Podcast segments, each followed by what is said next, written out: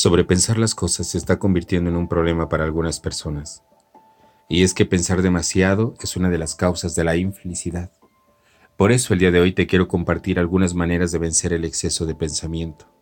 Primero, cuando tengas un problema, recuerda que el problema rara vez es el problema, ¿sí? Tal y como lo estás escuchando.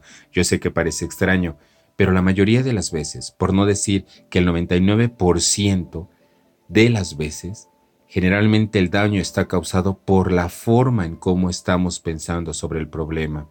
Segundo, evita el autorrechazo. A veces pensamos que no merecemos esa oportunidad.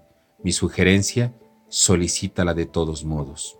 Entre hacer y no hacer, siempre es mejor hacer, porque si fallas, te quedará el aprendizaje, y si lo logras, te quedarás con el resultado y la satisfacción de haberlo intentado.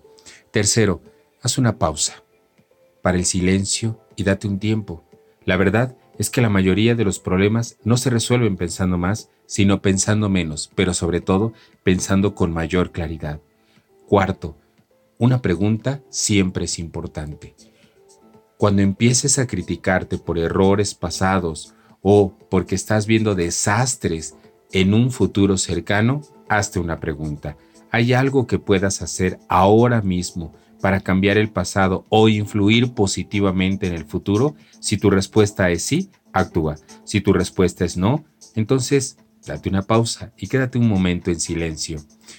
5. Recuerda siempre el poder del aquí y del ahora.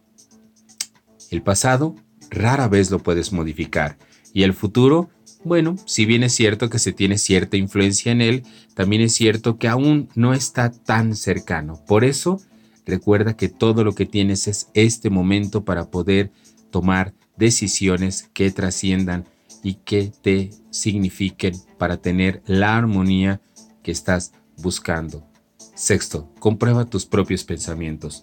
Tus pensamientos crearán escenarios en tu mente que o bien reflejarán inseguridades, miedos y preocupaciones o bien reflejarán satisfacciones y alegrías.